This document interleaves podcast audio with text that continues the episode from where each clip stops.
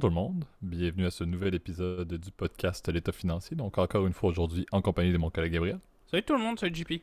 Et pour ce nouvel épisode de la saison 5, on vous fait euh, d'ailleurs, euh, avant que je, que je mentionne les segments, le Gab a proposé les, les deux sujets. Euh, donc on fait un haut son de la cloche pour, pour commencer un place au débat pour poursuivre. le format presque classique maintenant, plusieurs personnes le diront.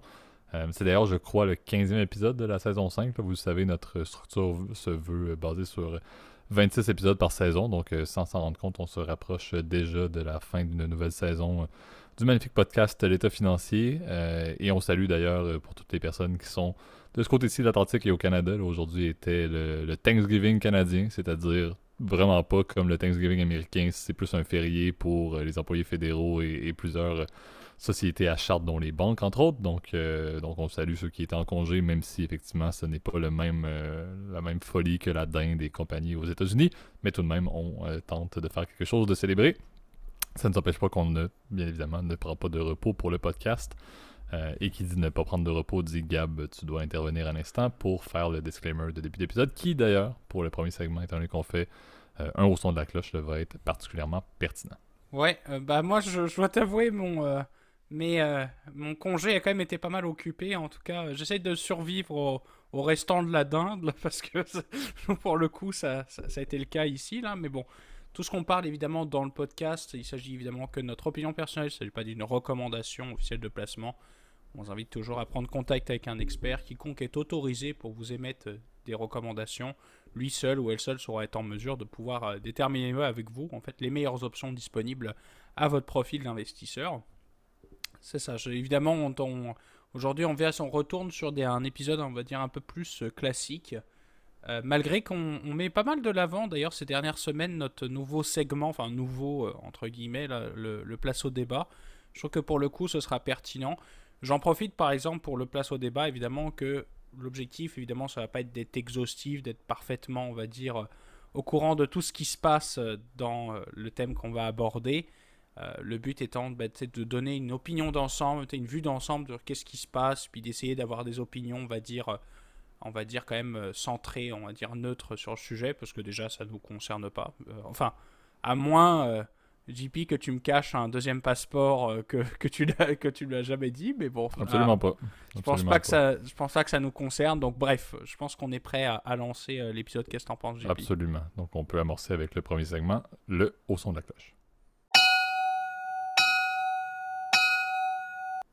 Parfait. Donc, euh, comme on l'a introduit, on, va un peu dans un volet marché, on parle d'une compagnie listée et on parle un peu, euh, encore une fois, on, remet notre fameux chapeau scandale qui était.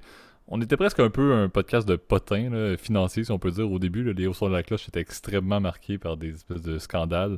Euh, plusieurs personnes vont, vont, avoir lu là-dessus dans la dernière semaine. On veut parler de ce qui s'est passé ou de ce qui se passe en fait, parce que c'est toujours en cours avec Crédit Suisse. Euh, donc la banque, la fameuse banque suisse qui, euh, à partir de... Ça fait quand même quelques semaines, mais ça s'est sorti beaucoup plus euh, à partir de la semaine dernière. c'est une banque qui... Officiellement, je fais un mini-sommaire, puis on entrera dans les détails un petit peu plus.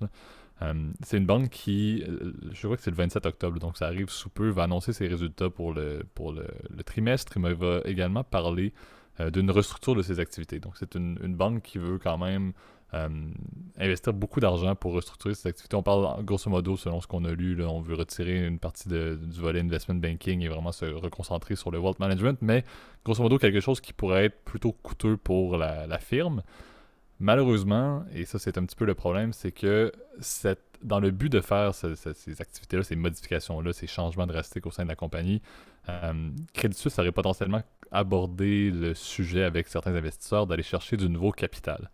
Le problème, c'est que ce bruit-là est sorti et la Banque nationale suisse euh, a regardé, c'est un petit peu le fameux gendarme des, institutions. Et lorsqu'une banque de l'ampleur de Crédit Suisse, euh, en Suisse bien évidemment, pourrait avoir des, problématiques au fait de, encore une fois, peut-être s'endetter davantage, peut-être euh, demander du, nouveau capital, c'est certain qu'elle va porter attention. Donc, la Banque nationale suisse a quand même mentionné le fait de dire qu'elle allait monitorer un peu les activités de Crédit Suisse, qui, comme toute banque d'envergure, a créé un petit peu de bruit, et en fait énormément de bruit euh, dans les marchés, et Crédit Suisse a une importance assez significative au-delà, bien évidemment, de la Suisse même, euh, ce qui fait en sorte qu'on en parle, bien évidemment, dans le podcast aujourd'hui. Euh, pour vous donner une petite idée, là, si on parle de ça, c'est Crédit Suisse a commencé à, faire du bruit de coulisses pour trouver plus d'argent. La Banque euh, centrale suisse a capoté un petit peu, la Banque nationale suisse a, capoté un petit peu, a sorti publiquement le fait qu'il allait monitorer. Et Crédit Suisse s'est dit bon, ben, je ne vais pas non plus avoir le tapis qui va me glisser sous les pieds. Je vais montrer ma stabilité financière, je vais montrer ma solidité. Et c'est là où on parle présentement que la banque voudrait racheter pour 3 milliards de francs suisses euh, de dette. Donc, bien évidemment, il y a eu des mouvements au niveau de sa dette, même au niveau de son capital. L'action a également bougé globalement. Euh, mais Crédit Suisse veut essayer d'en profiter présentement pour racheter de la dette énormément et montrer au final, mais écoutez, vous ne pouvez pas vous inquiéter de la solvabilité ou, de la solidité financière de Crédit Suisse si on veut présentement racheter 3 milliards de, francs suisses de, de dette qu'on détient. On est solide, on est bon, ne vous inquiétez pas attendez le 27 octobre pour voir notre plan de restructure. Tout va bien se passer. Ne vous inquiétez pas. C'est un peu le message clair que Crédit Suisse faisait. Euh, par contre, c'est un peu là où, comme toute banque, certains s'en rappelleront. Là, je crois que c'était en 2016 qu'il y avait Deutsche Bank qui avait une situation un petit peu similaire. un petit peu une vase de restructure qui avait été annoncée. Encore une fois, des démarches de capital et d'endettement qui avaient été mis en place dans le but de faire cette restructure et qui avait bruité euh, avant que cela soit mis publiquement justement dans des résultats ou par la banque même. C'est littéralement un copier-coller dans un autre pays avec une banque tout aussi euh, importante que, que, l'était Deutsche Bank, ou que l'est toujours d'ailleurs Deutsche Bank. Mais ce qui est particulier avec tout ça, c'est, et je pense que c'est un petit peu de là que Gab, tu pourras prendre la parole et, c'est de là que tout découle, c'est c'est pas non plus le premier faux pas, si on peut dire, de Crédit Suisse dans les dernières années. Certains se souviendront de Archega, c'était l'année passée. le fonds qui avait perdu, je pense que c'était 5 milliards de dollars qui avaient été perdus par cette, par cette, euh, cette firme-là qui était détenue par Crédit Suisse. Donc, c'est pas le premier euh, c'est pas le premier problème euh, ou, entre guillemets, le premier scandale financier qui découle et qui montre un peu des, pertes ou une certaine instabilité financière globale de Crédit Suisse. On en parlait en off, puis chez Gab, tu pourras peut-être donner des stats. Si on regarde les états financiers, ils s'en portent pas nécessairement mal en termes de, liquidité, si on peut dire. Donc, je pense qu'ils font bien. Maintenant, moi, personnellement, et je pense que c'est un peu ça qu'on veut vous, vous montrer aujourd'hui, j'ai vraiment très hâte au 27 octobre personnellement, avec les démarches qu'ils veulent faire, avec l'espèce de montrer qu'ils sont énormément solides financièrement. J'ai vraiment hâte de voir qu'est-ce qu'ils vont avoir besoin le 27 octobre pour leur restructure, qu'est-ce qu'ils vont demander en termes de capital, est-ce qu'ils vont faire de l'émission de nouvelles actions, est-ce qu'ils vont émettre de la nouvelle dette alors qu'ils viennent dans buyback à des, encore une fois, dans d'autres devises? Je pense qu'ils veulent faire du US, du Suisse et tout. bref, le, le, fameux 3 milliards de francs suisses, c'est bien évidemment agrégé, c'est dans plusieurs devises. Euh, mais c'est quand même assez intéressant de voir et j'avoue que le 27 octobre va être une date que je vais garder à mon calendrier pour voir ce qui en est réellement, tout comme certains diront la Banque nationale suisse également qui doit attendre euh, drastiquement ce, moment. Ouais, bah c'est la première fois d'ailleurs qu'on parle de, de nos, amis, en tout cas de la, de la Suisse francophone ou germanophone d'ailleurs. Donc si vous nous écoutez en tout cas de Suisse, et, euh, on vous dit bon, bonjour, puis on est content en tout cas de de parler peut-être pour la première fois aussi d'une grande firme, en tout cas de, votre pays, euh, qui est pour le coup vraiment en difficulté. Hein. C'est vrai que tu l'as bien dit, JP, euh, la situation de Crédit Suisse commence à inquiéter un peu les marchés. La meilleure façon de le voir, en fait, c'est au niveau du marché des CDS. Alors, je, on va pas trop vous perdre parce que c'est vrai que c'est un marché qui est un peu complexe, euh, qui est assez, que je trouve moi personnellement assez compliqué à comprendre, mais voyez les CDS, en fait, c'est ça, comme une espèce de protection sur la dette, en fait, d'un, comment dire, euh, d'une entreprise. C'est un peu un outil qui permet de transformer de la dette avec du risque, sans risque. Bon, c'est pas évidemment parfait parce que tu es soumis en fait au défaut de risque de l'autre partie qui est de l'autre côté euh, dans le CDS, on appelle ça du risque de contrepartie. Mais c'est un bon indicateur de savoir, en fait, est-ce que réellement ce truc-là, est-ce que c'est de plus en plus risqué, en fait, fondamentalement, cette entreprise-là? Et évidemment, plus la couverture est chère, donc plus le CDS trade à un niveau élevé, plus ça veut dire que l'entreprise est risquée. De ce que j'avais lu, euh, Crédit Suisse, les CDS sur, euh, sur la dette de Crédit Suisse avaient dépassé 200 euh, points de base, donc ce qui veut dire à peu près 2%, en plus du crédit souverain, donc ce qui est un peu élevé quand même. Donc, euh, comme quoi, en fait, c'est ça. Ce... Les investisseurs s'attendent, on va dire, à une détérioration de la situation financière de Crédit Suisse. Euh, tu l'as bien dit, alors ils ont refinancé des dettes. Alors ça par contre c'est clair que c'est une pratique qui est assez courante, surtout quand les taux montent. Vous le savez, quand les taux montent, ça veut dire que la valeur marchande des obligations est descend. Donc euh, pour eux, ils sont entre guillemets euh, de, l'autre côté, la, valeur, en tout cas, de, ce qu'ils ont emprunté est, plus faible, pourraient le racheter euh, à un montant, on va dire, beaucoup plus faible. par contre, c'est clair qu'ils devraient refinancer un taux plus élevé aussi. Donc ça, ça devient un, premier, un premier risque. Et tu l'as dit, ils sont un peu dans la croisée des chemins, en fait, c'est ça, au niveau de leur, leur, leur business model. On sait que Crédit Suisse est une entreprise, une banque, pardon, qui faisait partie, enfin qui fait toujours partie du ce qu'on appelle le Big Seven, donc qui sont les sept plus grosses banques, on va dire, à, travers le monde euh, d'investissement. Donc euh, les principales, vous les connaissez, c'est les américaines, hein, JP Morgan, Citigroup, Bank of America, euh, Goldman Sachs, Morgan Stanley, etc. Pour, chez les Allemands, bah, il y avait Deutsche Bank, tu l'as bien mentionné, puis les deux Suisses, donc Crédit Suisse et UBS, donc qui étaient les, on va dire les deux fleurons, on va dire, de la finance euh, suisse. Euh, mais ce qui est assez intéressant, c'est que Crédit Suisse a eu un, toujours un, côté. Euh, ça n'a jamais été une banque de détail en fait. Donc ça, c'est vrai, c'est clair que leur côté, ils ont une diversification de leurs revenus qui est peut-être un peu plus faible que les autres banques. et le bon exemple, tu l'as bien mentionné, c'est Deutsche Bank. Deutsche Bank, c'était un peu la même chose, tu vois. Deutsche Bank font très peu d'activités de, de, de, dépôt en fait, des activités classiques qui sont assez décorrélées en fait, parce que ce qui est intéressant dans, la banque de détail, c'est que c'est évidemment euh, tout le temps, tu as tout le temps du business à faire. Hein. tu vois, je, parle d'expérience, mais euh, la banque de détail, on a toujours quelque chose à faire. Tu vois, il y a toujours des produits à vendre, etc. Donc c'est vrai que c'est des revenus récurrents quelque part. Alors que la banque d'investissement, c'est très cyclique. C'est très cyclique, c'est très dépendant de l'état des marchés, l'état des taux, etc. Et on est dans un espèce d'épiphénomène qui fait que en ce moment, l'investment banking, ça marche très mal. Il y a, évidemment, les taux sont élevés, donc il y a peu d'acheteurs, peu de vendeurs aussi. Euh, donc, ce qui fait qu'évidemment, ça se casse la gueule. Enfin, tu le vois d'ailleurs, leur, leur dernière earnings call veut, tout dire, hein, puisque d'ailleurs, même sur les 12 derniers mois, je voyais ça là par rapport au, aux 12 derniers mois de l'année. Là, je crois qu'ils ont leurs revenus ont été quasiment divisés par deux. Là, donc euh, c'est vrai que c'est assez inquiétant pour eux hein, de dire euh, bon, ça, ça baisse par deux, surtout à cause des revenus d'investment banking qui baissent. Donc on s'attend évidemment à ce que leur, en tout cas leurs bénéfices vont chuter euh, de manière importante. Donc c'est clair qu'en termes d'investissement pur, ça peut être inquiétant de voir la situation actuelle de, de Crédit Suisse, tu vois, euh, de ce que je voyais, tu vois, au niveau des revenus, je, le sors en direct, c'est à peu près 17 milliards sur les 12 derniers mois. J'ai peut-être un peu exagéré sur la moitié, donc euh, c'est euh, par rapport à leur sommet qui était en 2020 où ils ont généré un revenu, donc revenu, donc chiffre d'affaires, pas un bénéfice. ne me faites pas dire ce que j'ai pas dit. d'un peu plus de un peu plus de, 21 milliards de, francs suisses hein, toujours donc c'est c'est clair que c'est un croisé des chemins qui fait que c'est un peu compliqué de se positionner exactement. Qu'est-ce qu'on doit faire avec la filiale investment banking? Est-ce qu'on doit la vendre? Mon petit doigt me dit que bon, ils vont probablement le vendre parce que c'est compliqué. Le marché en ce moment est très compliqué et ils veulent se concentrer vers euh, des choses qui sont plus simples à faire. Tu vois, la gestion de patrimoine, euh, ils, ont, ils targetent, à mon souvenir, une clientèle très, euh, très riche. Donc, c'est souvent des gens qui sont prêts à payer des frais assez importants. Donc euh, c'est c'est intéressant de voir en fait peut-être que ce, ce, phénomène-là, je pense pas va amener en tout cas un Lehman Brothers comme j'ai pu lire dans certains articles, mais je pense clairement va poser des questions sur la soutenabilité de certains secteurs du banking qu'on pensait, euh, on va dire, increvables comme l'investment banking, etc. J'ai l'impression que c'est pas c'est plus compliqué que ça en ce moment et que mieux vaut être une méga banque et d'être capable d'être très diversifié sur plein de types de produits, assurance, etc., euh, wealth management, retail banking, etc., euh, qui sont pour le coup, bah, au moins, tu as toujours un, secteur qui fonctionne à peu près et tu es très armé face à la concurrence.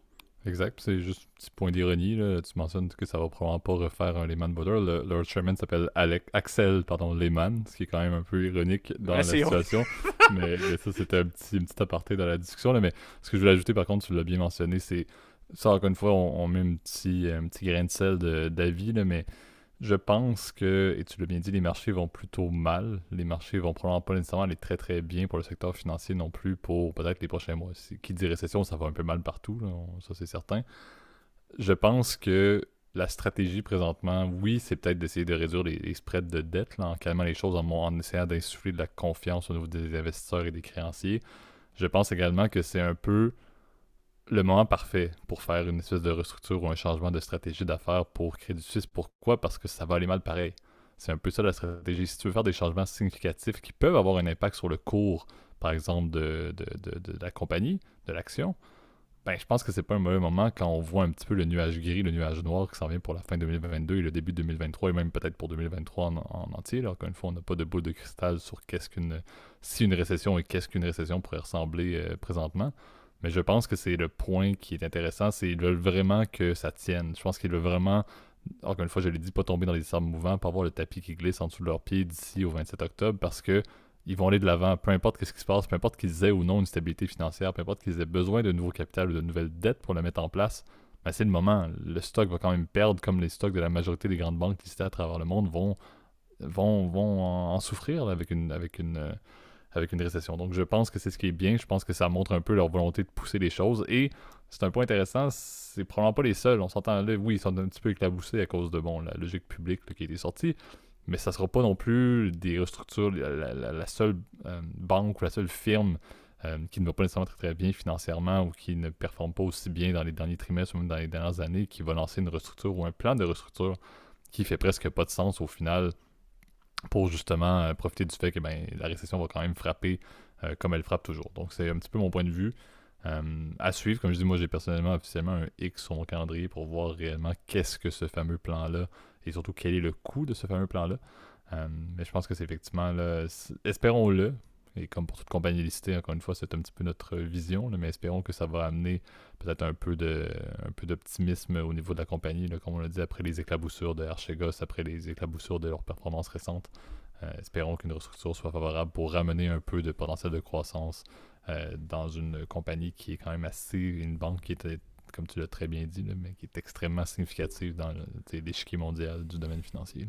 Ouais, après, j'ai deux, peut-être, euh, comment dire, euh, ajouts à faire. Alors, juste pour la petite information, je, pendant que tu parlais, JP, j'ai rechecké euh, les cotes en fait, des fameux CDS. Et en fait, ils ont dépassé les 300 points de base. Hein. donc, effectivement, ça commence à être un peu compliqué. Hein. C'est comme si tu passais d'un dossier de crédit, euh, pour, les Nord-Américains qui nous suivent, c'est comme si tu passais d'un Equifax de 800 à 580, donc ça peut chaud quand même.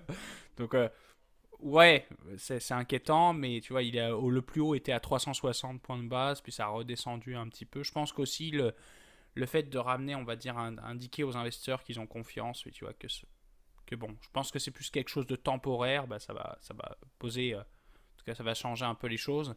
Euh, est-ce qu'il ne pourrait pas y avoir, par exemple, une, nouvelle division qui va se créer? Est-ce qu'il ne pourrait pas y avoir une séparation des activités? Euh, On sait que ça va être peut-être la nouvelle tendance, d'ailleurs, de 2022-2023, hein, parce que, par exemple, je sais que la plupart des cabinets de conseil et de, de, accounting, là, le Big Four, commencent à penser à séparer leurs activités euh, entre audit et, et conseil, en fait. Et bon, c'est peut-être pas le même intérêt, mais je pense qu'il y a une vraie volonté en ce moment peut-être de séparer les, business de manière différente, éviter de se retrouver avec des méga structures. Alors que pourtant, tu vois, quelques minutes avant, je disais que je pense que pour le coup du banking, c'était intéressant. Ça dépend en fait. Donc on va voir euh, effectivement qu'est-ce qui va se passer chez Crédit Suisse. On va voir aussi s'ils sont capables de, à quel prix ils sont capables aussi de revendre cette division, s'ils leur vendent, puis à qui, c'est qui serait acheteur aussi, parce que c'est bien beau, mais c'est bien beau. Est-ce que tu vires tout le monde et tu vends, euh, tu vends tous les matériels, tous les terminaux Bloomberg Bon, bah, tu sais, ok, fine, mais qu'est-ce que tu fais avec l'argent? Est-ce que tu repayes de la dette, etc. C'est des questions qu'on va se poser. Hein. Puis est-ce que ça va, être va devoir pardon, être soumis à un vote actionnarial? Parce que sur certaines ventes d'actifs, quand ça représente un certain pourcentage des actifs totaux de l'entreprise, faut que ça, doit être soumis à un, vote. Je crois que c'est plus de 20%, à mon souvenir, euh, euh, dans, euh, en tout cas dans la, dans la plupart des pays. Après, le droit suisse, je ne le connais pas. Donc, chers auditeurs, si vous nous écrivez, en tout cas depuis la Suisse, ce sera avec un grand plaisir. Mais c'est un peu triste de voir, on va dire, un de ces, euh, de ces grosses banques européennes, on va dire, aller un peu plus mal, sachant que, bon, là, c'est ma patte Cocorico qui va ressortir. Honnêtement, euh, en Europe, on est un peu plus euh, complet, on est un peu plus en difficulté sur ce segment-là, parce que les Américains ont, vraiment la, la, comment dire, le leadership, en tout cas au niveau de, des méga banques à travers le banc, à travers le monde. Euh, seule la Barclays fait, euh, essaye de, donner un peu de renommée, mais bon, la Barclays c'est plus dans l'UE, donc euh, donc maintenant on va être on va être un peu critique là, mais bon, Société Générale, Sogène, puis BNP sont bien derrière, on va dire, au niveau de ces activités-là. ils ont par contre la force d'être, et en effet, très diversifiés au niveau de leurs activités. C'est le côté un peu grand-père, peut-être français, qui vient aussi derrière, alors que les Américains ont plutôt des fois des cœurs de métier un peu différents. Donc bref, on va voir ce qui va se passer, mais j'ai hâte de voir euh, euh, qu'est-ce qui va arriver pour, euh, pour Credit Suisse, comme tu l'as dit, cher JP. Mais puis est-ce qu'ils vont continuer certains, certains rapports, parce que moi je dis des fois leurs rapports, en tout cas de recherche. J'espère qu'ils vont continuer évidemment à publier ça. Exact. Donc à suivre euh, comme toujours, surtout quand c'est des scandales qui sont d'actualité. Donc la boucle n'est pas bouclée, mais je pense qu'on va le savoir assez rapidement effectivement. Et peut-être qu'il y a un sujet effectivement d'événements de marché intéressants à suivre pour l'année 2022-2023 au niveau de, de Crédit Suisse. Mais passons maintenant, et tu as moussé énormément le, le, lien vers le deuxième sujet, mais passons maintenant au place au débat. Deuxième sujet qui d'ailleurs n'a aucun rapport avec le premier. Hein. Effectivement. Ben, en fait, c'était surtout le lien, euh, le lien euh, très léger avec ta mention, comme toujours, des, États-Unis d'Amérique, qui est un petit peu ta référence à un certain niveau euh, lorsqu'on compare le vieux continent par rapport aux, idéologies financières américaines capitalistes. Mais on veut vous parler de place au débat, on parle un peu de politique comme toujours, là, mais les, les midterms s'en viennent à grands pas au niveau des États-Unis. donc le fameux mi-mandat après les élections de 2020. Donc déjà on est en 2022 à, deux années. le fameux sprint commence. Euh, donc, les élections ont lieu le 8 novembre. Les Américains vont aller voter, comme toujours, pour la, totalité de la Chambre des représentants et un tiers euh, du Sénat. Euh, c'est quelque chose qui est toujours assez drastique. Pourquoi? Mais parce que présentement, si on regarde l'état des lieux, ben, la Chambre des représentants est à 220 démocrates pour 212 républicains avec trois également sièges vacants. Ça prend 218 pour la majorité. mais cette Chambre des représentants-là, étant donné qu'elle est remise à 9 pour les, les mi-mandats, euh, ben, ça peut bouger assez vite et c'était un petit peu ce qui était, ce qui était prédit. Encore une fois, on va, embarquer un petit peu plus dans les projections juste après. Et le Sénat, on parle probablement de 50-50, mais avec euh, la vice-présidente, Mme Kamala Harris, qui est le, plus one, donc techniquement 51 démocrates pour 50 républicains euh, dans l'état actuel des choses. Mais ça, je pense que les chambres, les deux, montrent assez clairement la situation actuelle, donc le fait que bon, le pays est divisé, on s'entend qu'on le voit très bien là-dessus. et comme toujours, les midterms sont énormément pertinents pour la suite des choses et je pense, et on en parlait d'ailleurs, Gab, en, off, là, il y a énormément de trucs qui se passent quand même pour mettre la table pour 2024. Entre autres, le fait, bon, comme toujours, le présentement, vous le savez, je fais quelques, quelques points rapidement, mais il y a euh, Michel et, Barack Obama qui reviennent de l'avant, comme toujours, pour utiliser justement leur, leur, espèce de fame, leur stardom et bien évidemment leur, leur impact sur les États-Unis côté démocrate pour, euh, encore une fois, essayer de mettre du vent dans les voiles du parti. Euh, il y a bien évidemment Donald Trump, toutes les frasques judiciaires, que ce soit liées bien évidemment à, Mar-a-Lago ou, euh, les opérations de la Trump Organization dans l'État de New York, euh, qui, vient encore une fois essayer de, galvaniser les, troupes. et il y a aussi tout ce qui s'est passé avec Roe versus Wade, le, donc le, revirement de Roe versus Wade qui a eu énormément, en fait, qui a eu beaucoup d'impact, pour, pour les démocrates. Donc c'est c'est la table qui est mise, chaque petit événement euh, est, explosé. Il y a également la table version euh, Gavin Newsom, qui est le gouverneur de la Californie, contre, euh, contre M. DeSantis, le gouverneur de la Floride, qui tente de se mettre de l'avant pour être sur le billet. Il y a le doute également derrière est-ce que Joe Biden va, être, va se représenter pour une réélection au niveau de la présidence ou bien est-ce qu'il va posséder sa place Si oui, à qui? Donc, c'est un peu là où c'est les, les, midterms qui mettent la loupe encore une fois sur les États-Unis. Après deux ans qui, euh, bon, il y a eu plusieurs choses qui se sont passées, mais est-ce qu'il y a eu beaucoup de, mouvements favorables de l'administration démocrate? Ben, c'est certain que comme toujours, ils ont eu un peu les mains liées. Euh, mais les deux dernières années, on s'entend, si ça tourne, si une des deux chambres tourne, mais ben, ça va être un peu de, de stagnation pendant deux ans. Et encore une fois, ça va mettre à table très rapidement pour la suite des choses. Donc, c'est un petit peu le sujet. Les, midterms, encore une fois, sont presque aussi importants que les, élections complètes. Les mi-mandats viennent assez vite changer les choses. Et c'est un peu la tendance historique, mais on dirait qu'après l'élection, c'est souvent le parti qui est un petit peu à l'opposition, du moins le parti qui n'est pas. Euh, qui n'est pas celui du président qui est un peu devant dans les voix dans les midterms, c'est quelque chose qui historiquement dans les dernières années, du moins avec la division euh, beaucoup plus euh, intense des États-Unis d'Amérique, que ça, se reflète quand même assez bien présentement. Ouais, bah c'est un pays euh, divisé, hein, comme tu l'as bien dit, JP, pays, comment dire, qui est, on va dire, en, dans une situation un peu à la croisée des chemins hein, en termes politiques, puisque on sait que bon, le, spectre d'un retour de Donald Trump commence à être beaucoup plus, de plus en plus faible en termes de probabilité, hein, puisqu'on ces derniers ennuis judiciaires avec sa fameuse perquisition à Mar-a-Lago a, je pense, mis un coup d'arrêt, on va dire, dans ses prétentions de retour potentiel pour essayer de, vaincre Joe Biden pour une candidature, par exemple pour une réélection. Enfin, on a encore beaucoup d'interrogations, hein, d'ailleurs, dans le, futur politique des États-Unis, hein, puisque on le sait en ce moment, euh, c'est assez compliqué, puisque le, le, le, hockey, le Sénat, la Chambre est démocrate, euh, mais tu as un bloc, euh, surtout de la gauche du Parti démocrate, mais qui est à droite d'ailleurs dans, l'hémicycle, c'est assez drôle, qui, on va dire, est très opposé à toute tentative du côté euh, démocrates d'aller en faveur des républicains, donc c'est ce fameux bloc AOC, etc. Là, je me souviens plus comment ils ont appelé d'ailleurs ce, avec la, la, la, députée euh, du Wisconsin, si je me souviens bien, euh, aussi dans ce bloc, on va dire un peu wokiste, qui, qui s'oppose à l'aile traditionnelle du Parti démocrate, le Parti républicain qui lui-même est divisé sur la question de est-ce que on doit cautionner euh, les erreurs faites par le, président euh, Donald Trump. Donc euh, il y a encore beaucoup d'interrogations hein, sur ce qui va se passer.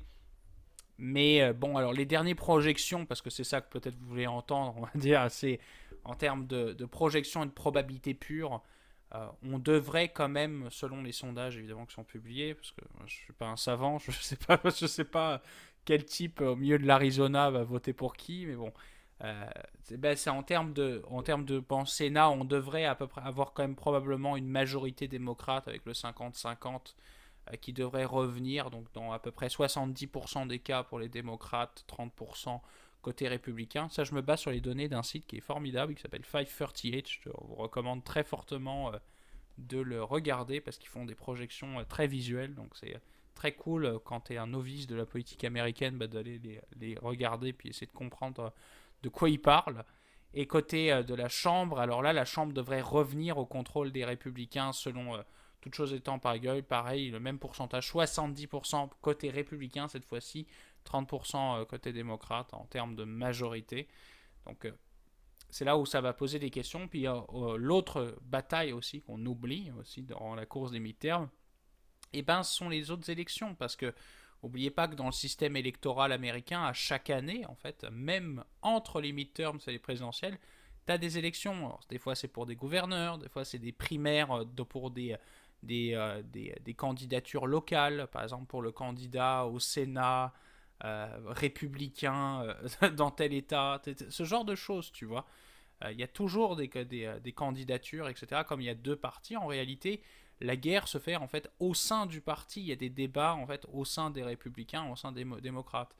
Euh, mais euh, ce, qui est, malheureux, euh, en ce moment, c'est ça, c'est qu'on a une vraie division, on va dire, à l'échelon national. Et je pense qu'à l'échelon local, ben, il y a plus d'entente parfois, puis des fois de points d'accord et de points de désaccord entre certains candidats. Parce que je pense qu'un bon exemple, c'est les États du Vermont et du New Hampshire.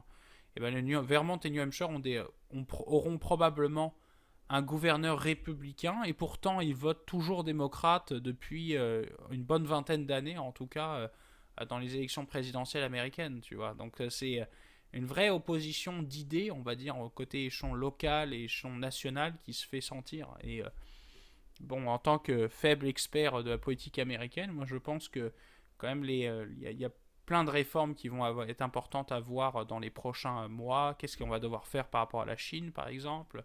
Est-ce que par rapport à l'Ukraine, est-ce qu'il va y avoir un consensus euh, bipartisan, parce qu'on appelle ça comme ça, euh, bipartisan sur la question euh, du financement de la guerre, en tout cas du, président Zelensky, contre l'invasion de Vladimir Poutine. Donc c'est des questions qu'on va se poser évidemment dans les prochains mois avec cette, cette campagne qui fait, suit toujours son cours. Et moi, et c'est peut-être mon dernier commentaire, puis je te rends la parole, JP, mais je trouve que parfois euh, par rapport aux candidatures, euh, aux, élections qu'on est habitué, euh, peut-être au Canada où c'est très soft, ou même en France, ça l'est aussi, c'est vraiment, je trouve que les candidatures sont vraiment atroces. À des fois, des, tu critiques ton, ton opposant sur des trucs complètement absurdes. je voyais des gens qui accusaient les gens d'être corrompus, etc. c'est vraiment, je trouve, très à l'américaine. Et moi, j'ai un peu du mal, évidemment, avec ce, cette culture de l'irrespect de l'autre candidat. Là. Ouais, mais c'est très. Effectivement, c'est de la politique un peu sale à tous les points. Et, justement, les, les, bases de partisans sont étonnamment. c'est surprenant, mais ils raffolent un peu de ça, on dirait. Encore une fois, plusieurs personnes vont continuer à avoir une approche très. Être hyper proche de Trump lorsqu'on est républicain, parce que Trump continue à avoir une base qui permet presque d'aller faire une différence au niveau, euh, des votes dans certains États qui sont très très très importants, on sait. Il y a des, fameux swing states lorsqu'on écoute les, les, élections américaines euh, régulières, là, aux 4 ans. on voit les swing states qui euh, vont souvent justement faire un, un, swing rendu aux élections principales, mais aussi dans les midterms. Donc c'est là où on voit encore une fois l'importance euh, des idéologies et du fait de continuer de, mettre de l'huile sur le feu sur l'opposition entre la vision démocrate des États-Unis d'Amérique et la vision républicaine. Euh, et également, ce qui est absolument fascinant, puis on en parlait également euh, lors de, je me trompe pas, notre épisode sur l'élection de Joe Biden ou lorsqu'on parlait de politique américaine dans d'autres épisodes, c'est toujours la même chose. C'est Trump a laissé une Amérique qui était America First, on s'occupe de nos propres affaires et l'importance des États-Unis comme étant le fameux gendarme du monde, entre guillemets, euh, est un peu mis de côté pour faisons nos affaires comme il faut et priorisons euh, les États-Unis. Et on se retrouve maintenant avec Biden qui, en deux ans, a complètement opposé ça. Les États-Unis sont de retour comme étant un gendarme. Ils vont avoir extrêmement d'impact, comme tu l'as dit, avec la Chine et Taïwan, avec la Russie et l'Ukraine, avec la chaîne logistique.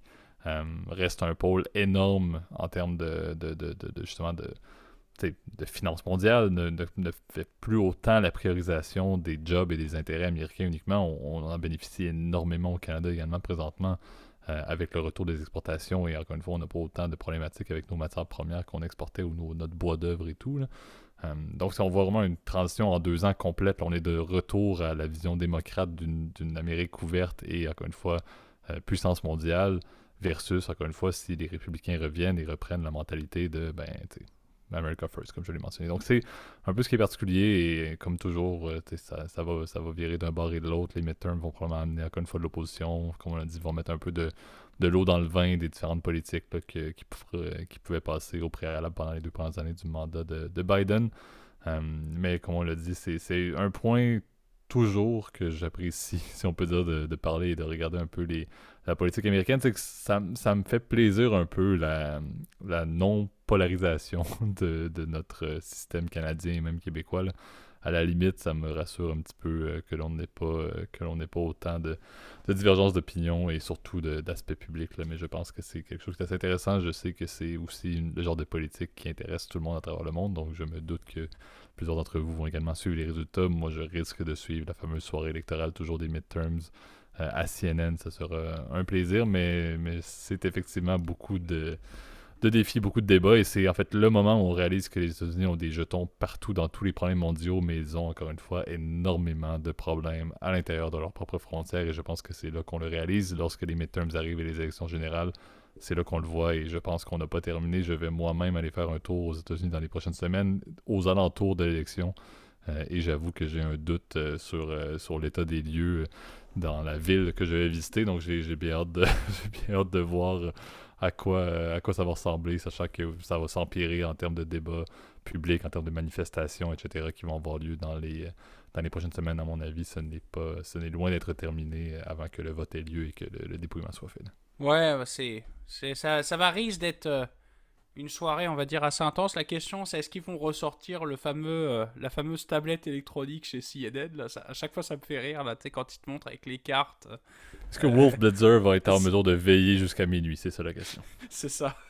Ce bon vieux Wolf Blitzer, là, si vous écoutez CNN, c'est le, c'est en tout cas, c'est le, le monsieur qui ressemble un peu au colonel Sanders, d'ailleurs, je trouve. On ne sait pas s'il est journaliste ou c'est un cuiseur de poulet. Là, ben, en fait, il est, il est, il est l'équivalent en, mode breaking news de ce que M. Sanders est pour le poulet, effectivement. c'est un peu ça, mais bon, c'est le monsieur en tout cas de, de CNN, mais euh, c'est intéressant. On va voir ce qui va se passer. Moi, à mon avis, dans tous les cas, vous le savez, hein, chers auditeurs, pour le dépouillement, eh ben, ça se fait euh, au fur et à mesure de la soirée, hein, parce que c'est pas. Euh, c'est pas national, hein, c'est par fuseau horaire, donc souvent les premiers dépouillements dans l'est des États-Unis, puis ensuite on avance évidemment euh, au fur et à mesure du passage du temps, on pourrait dire ça comme ça. Il y a toujours le Nevada qui prend une éternité avant d'ouvrir une boîte et qui, bref. Ah oui, et puis oubliez hein, pas, ouais, et puis oubliez pas évidemment que c'est ça, que chaque État aussi a sa propre, a ses propres élections. Ils élisent, euh, je sais pas, par exemple, le school board en même temps que le gouverneur. Aussi. exact aussi. C'est ça. Donc il y a plusieurs courses à se souvenir. C'est clair que pour nous c'est très compliqué parce qu'on se dit mon Dieu, il y a, en fait il y a 14 élections en même temps. C'est le cas en fait. En réalité, il y a, il y a énormément d'élections le même soir. Donc euh, euh, c'est clair que bon, CNN sera beaucoup plus pour des, euh, en tout cas les élections nationales à l'échelon local. C'est clair que les, les, nouvelles locales diffuseront beaucoup plus ce qui se passe, on va dire, dans les, je sais pas, par exemple, le, candidat, la, réélection de la House of Kentucky, genre ça risque de pas être évidemment sur CNN parce que c'est, il y a, y, a, énormément de d'élections en même temps, tu vois, et donc il faut bien être au courant que bon, en ce moment tu as plusieurs élections qui vont se passer et que bon, euh, il y, a une guerre, on va dire, sur plein d'enjeux, euh, des enjeux locaux, euh, nationaux, etc. J'en ai déjà parlé avant là, mais on va voir, on va voir comment ça se trame. Mais si vous suivez, bah, c'est ça, ça commence à peu près aux alentours des 8 heures, aux heures de l'Est, mais ça finit évidemment très tard dans la nuit. Donc je pense que bon, le, souvent la technique c'est de regarder les résultats le lendemain matin pour avoir un peu plus d'informations, décortiquer un peu plus qu'est-ce qui se passe, quelles sont les tendances, etc. Euh, d'aller regarder aussi les tendances, par exemple, de vote, on va dire, par âge. Il y a des sondages qui sont assez spécialisés là-dedans, par euh, classe ethnique, etc. Donc c'est assez intéressant de voir aussi c'est quoi l'évolution, on va dire, de la société américaine en termes d'idéologie, en termes de pensée, etc. Et je pense que ça va poser des questions, on va dire. Euh, les résultats vont nous dire, etc., quelles sont en réalité les, les aspirations de, de, la, de, de ce pays euh, qui est fascinant aussi en même temps, et en même temps qui parfois peut m'énerver, euh, CF les sous-marins, alors on va pas le relancer une cinquantième fois, là, mais bon, Absolument. vous connaissez mon opinion là-dessus, je pense qu'on est temps de rendre l'antenne. Absolument, donc c'est ce qui met un terme au podcast, donc merci tout le monde pour votre écoute, merci Gab pour ta présence comme à l'habitude. Euh, vous savez, comme toujours, si vous voulez euh, bien évidemment nous écrire, donc euh, allez sur YouTube, donc notre plateforme clé pour les commentaires. Donc allez mettre vos commentaires, vos opinions, vos recommandations de sujets, vos questions. ceux qui veulent le faire dans un mode privé, on a toujours l'adresse courriel également qui est très utile et que vous, vous d'ailleurs plusieurs personnes s'y réfèrent fréquemment. Donc on l'apprécie, merci beaucoup. On, essaie de lire encore une fois tout et de répondre dans la mesure du possible dans la semaine, si ce n'est pas même la journée même. En général, on n'est pas trop pire pour ça. Euh, en étant sur YouTube, comme toujours, allez mettre un like, euh, allez également vous abonner à la chaîne, mettre la cloche si vous voulez avoir les notifications en direct. Et comme toujours, pour la majeure partie de notre auditoire, vous êtes au niveau des euh, plateformes de podcast, donc sur Apple Podcast, Spotify, Overcast, Amazon Podcast, etc. allez mettre justement des, des, likes ou des étoiles ou peu importe le système de notation, ça nous aide beaucoup pour le référencement. Et comme je le mentionne de plus en plus, maintenant que je fais un peu le, mot de la fin. C'est vrai que tu fais le mot de la fin de plus en plus. Hein. Ouais, ben, je pense, je pense que ça, coule bien. mais, mais je pense que vous devez. Vous savez, le, podcast a été fondé sur le bouche à oreille, je le mentionne à nouveau, mais c'est toujours la clé. Si vous appréciez notre contenu, si vous voulez également y contribuer d'une manière ou d'une autre, vous pouvez le, partager à vos amis, à vos proches qui ont également peut-être de l'intérêt ou même des questions qui pourraient être lancées et qui pourraient entraîner un sujet que l'on euh, puisse parler. Euh, mais d'ici là, et comme à l'habitude, on se reparle dès la semaine prochaine. Donc bonne semaine tout le monde.